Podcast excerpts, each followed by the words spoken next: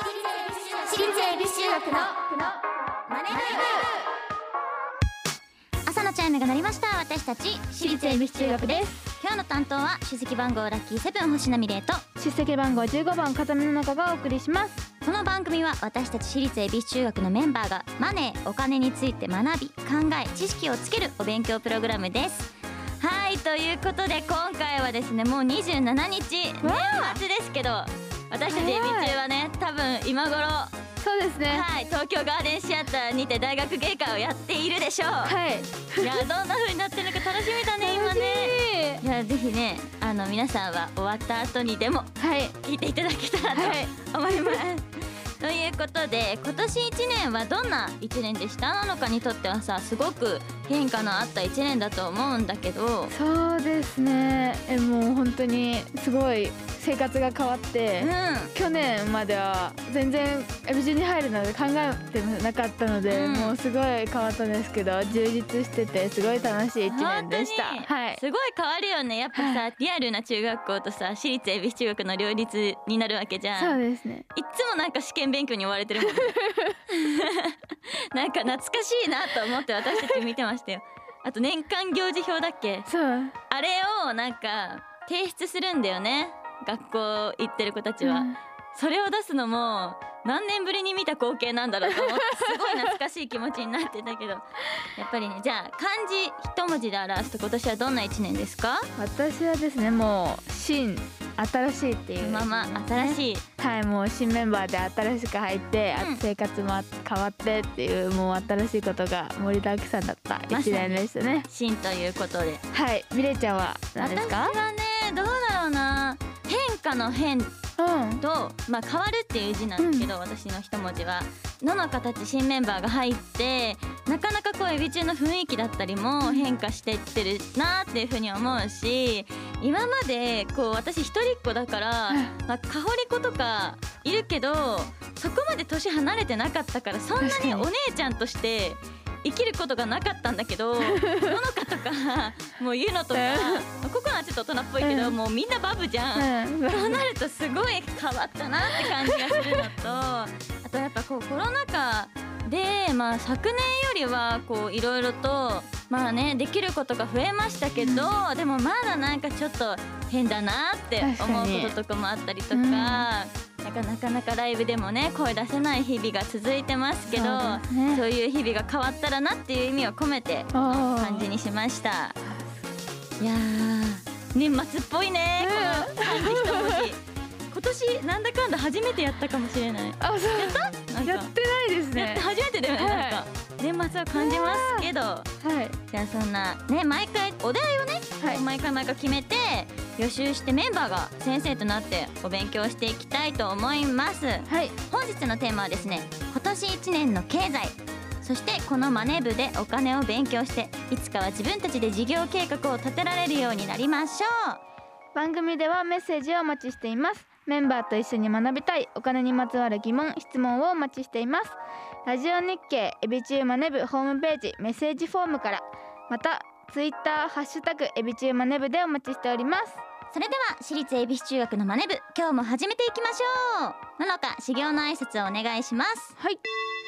起立気をつけ礼私立恵比寿中学のマネ部この番組は東京証券取引所の協力でお送りします。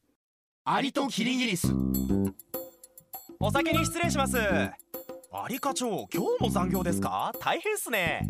キリギリス君お気楽な君とは違うんです私は会社のために身を粉にして働いてるんです。それが私の将来のためでもあるんです。僕だって将来に備えていますよ。君が？何を？長期投資の資産形成をしています。資産形成って簡単に言うけどね。誰だってできるもんじゃないだろうよ。つまりはコツコツ働くしかないんです。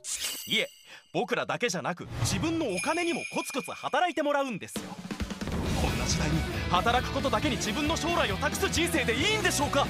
つまりコツコツ貯めるコツを知る。JPX アカデミーオンライン講座。投資に関する最終決定はご自身の判断でなさいますようお願いいたします。東京証券取引所。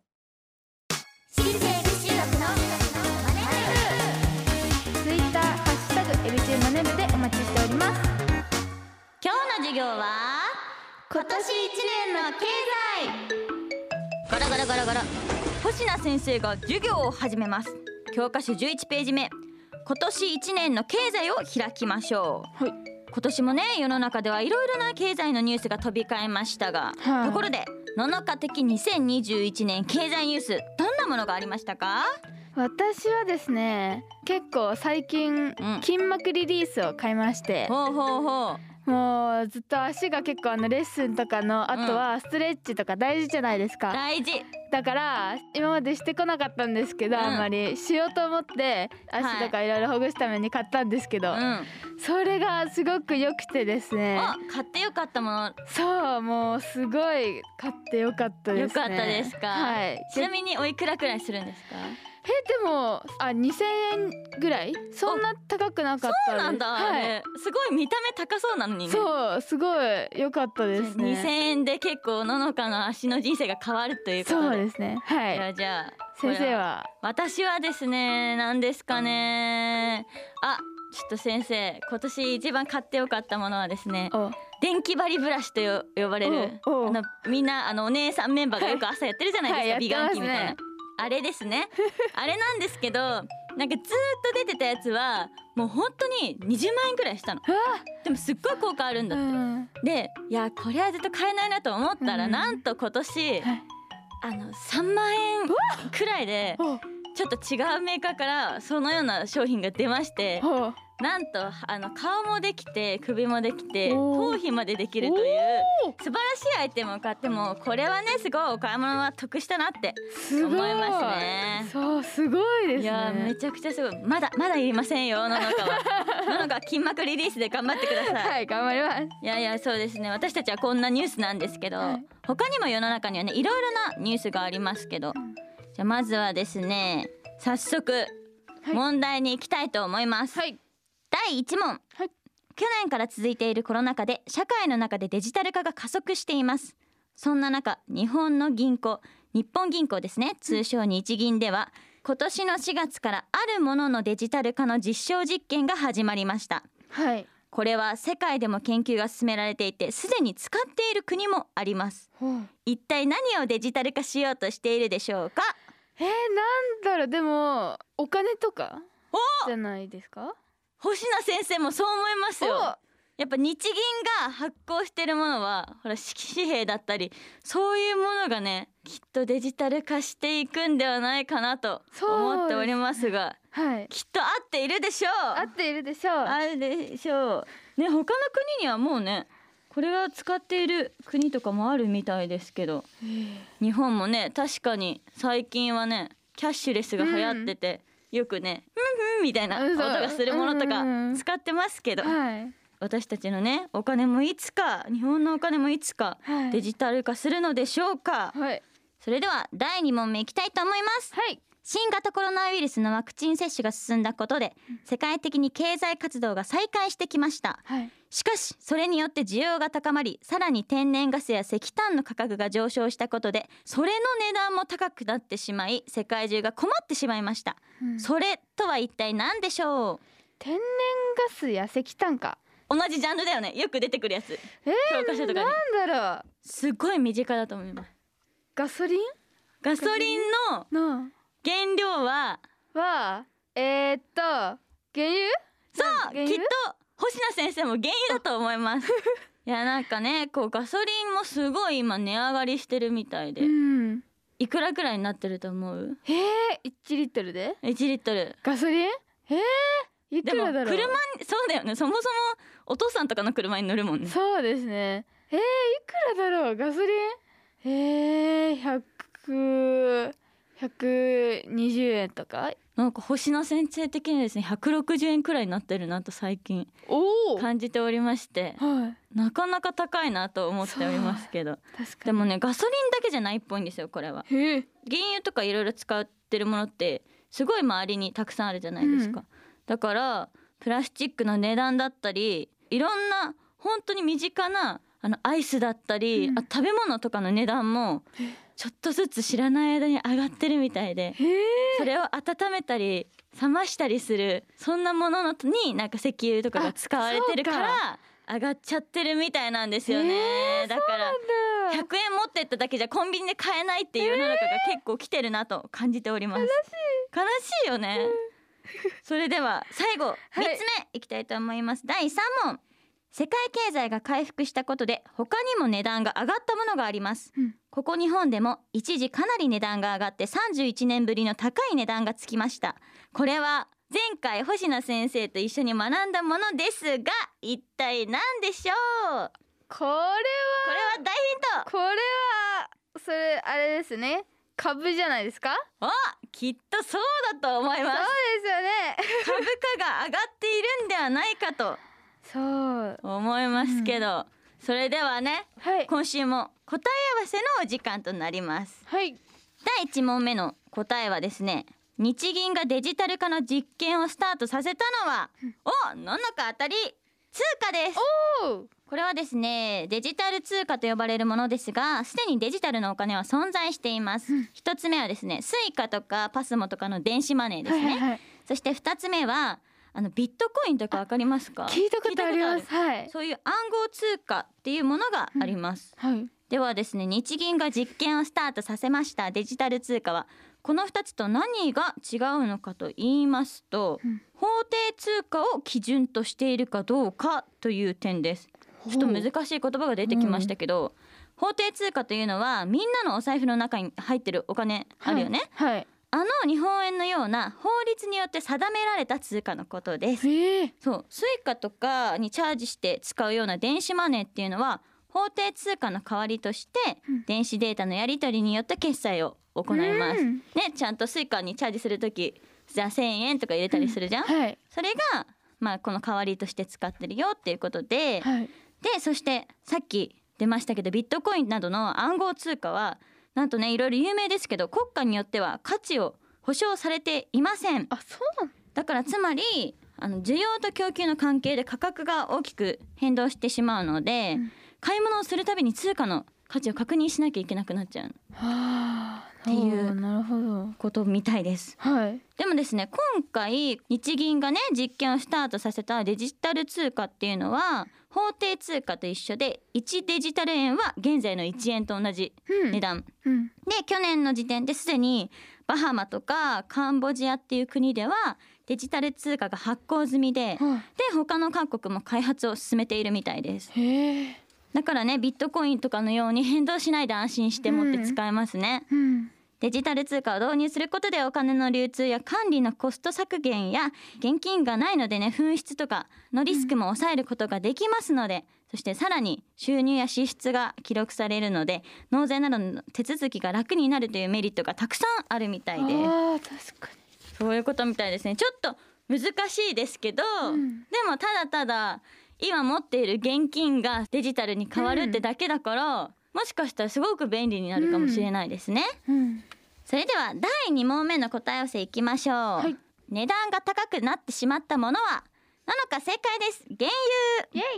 原油の高騰の原因はですねいくつか考えられますけど、新型コロナウイルスのワクチン接種が進んで世界的に経済活動が再開したことで石油の需要が増えてきました。うん。しかしですね需要が増えたことで原油の価格が高くなってしまい世界中で問題となってしまっています。はいね、原油が高くなると最初に思いつくのはガソリンの価格だと思いますが、他にも原油を原料とするペットボトルそしてレジ袋ですね。うん。あとはなんとビニールハウスの暖房代がかかるので野菜の値段だったり漁に出るための燃料代もかかってくるので魚の値段などなどいろいろ周りのものに影響が出てしまいます。なるほど。だからちょっとずつコンビニのものとかスーパーのものが値上がりしてたんだね、うんいや納得がいきました、はい。そして第3問。世界経済が回復したことで他にも値段が上がったものは？なんと株価です。お正解。すごい優秀。日経平均株価がですね今年の9月14日にバブル経済の真っ只中だった1990年の8月以来およそ31年ぶりの水準になりました。その時の値段は3万670円という高い値段だったんですがこれは新型コロナウイルスのワクチン接種が進んだことで経済が回復することへの期待そしてこの時期に自民党総裁選があったと思いますが、その新しい政権の経済政策への期待もあってここまで株価が上がったと見られております。じゃあもしかしてねこう経済活動が再開してお金がわ儲かるかもって思ってみんなが株式を買って値上がりしたっていう風な仕組みみたいです。なるほど。はい。いろいろ説明しましたけどはい。なのかわかりましたか？わかりました。すごいわかりやすかったです。本当ですか？はい。ではではねこうやって株価が上がっている中ですが、はい。ここでねラジオ日経からお知らせがあります。はいラジオ日経ではですね毎年恒例のリスナーさんの参加型クイズ日経平均株価当てクイズをやっております、はい。こちらをですね12月30日の日経平均株価の終値を予想するというクイズでございましてですね、今年もなんと豪華商品をご用意させていただきます。ねぜひ皆さん予想してぜひぜひ豪華商品をゲットしてください。締め切りは12月29日の水曜日までです。申し込みはですねラジオ日経の番組内にある申し込み専用サイトからよろしくお願いします。どしどし応募してください。でどう？日経平均平均の終値。え？2021年のラストの終値。ちょっと予想してみよう私たちも。なんかうん。今はだいたい2万8000円から2万9000円くらいなんだって。あそうなんだ。え？年末にかけて上がるのか下がるのかか？えどう？え？えちょっとさ私たちは商品もらえないかもしれないけどもしめっちゃ近かったらどっちかがアイスおごろう？あはい。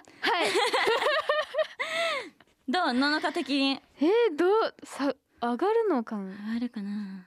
私はねはい。期待を込めてで2万9500円でお願いしますなんかどうしますではか私はですねじゃあえっ、ー、と差がっていうのを予想して、2万7870うんお円。870円？870円でいいですか、はい。じゃあちゃんと12月30チェックしようね多分一緒にいるから。はい。ということで皆さんもよろしくお願いします今日もたくさんお勉強しましたけど、はい。最後に今日のね今年1年の経済星名先生なりにまとめますとはい。新しく変化する効果と私たちの生活も回復するみたい。次回もしっかりお勉強していきたいと思います。ラジオ日経私立恵比寿中学のマネ部。私立恵比寿中学のマネ私立恵比寿中学のマネ部エンディングとなります。ということで今年から始まりましたマネ部ですが、もう年末ということで今年1年皆さんお世話になりました。なりました。すごく一緒に聞いてね勉強してくださってる方もたくさんいるので、来年も一緒に私たちエビ中と勉強してみんなでがっつり企業計画を立てちゃいましょう、はい、来年もよろしくお願いします。お願いします。ここでののかからお知らせをお願いします。はい。私立恵比寿中学のライブアルバム「エビ中修正とオケラと音楽の輝き」題して「中音。2021」が12月22日の水曜日に発売されました。またですね私立恵比寿中学大学芸会2021リブートが今日と明日ですね。あの東京ガーデンシアターで開催されます。もう盛り上がっているのかな？盛り上がってるかな？盛り上がってるかな盛り上がってますね。はい。そして私立恵比寿中学9人体制初のアルバムが3月に発売になります。現在サブスクにて第1弾リード曲「Anytime Anywhere」が配信中です。この曲は TikTok でも常緑が流行している大橋ちっぽけさんに作っていただきました。ぜひ聴いてください。ここで次回の宿題を発表します。宿題はお年玉で始められる投資です。おお年玉で始められる投資ぜひぜひ次回も皆さんお聞きください。番組ではメッセージをお待ちしています。今日の授業の感想次回の宿題についてそしてメンバーへのメッセージ宛先はラジオ日経エビチューマネブホームページメッセージフォームからまたツイッターハッシュタグエビチューマネブでお待ちしております。それではまた来週お会いしましょう。私立恵比寿中学のマネブ。ここまでのお相手は出席番号ラッキーセブン星野美玲と出席番号15番風見の中でした。お疲れ様でした私立恵比寿中学のマネ部。この番組は東京証券取引所の協力でお送りしました。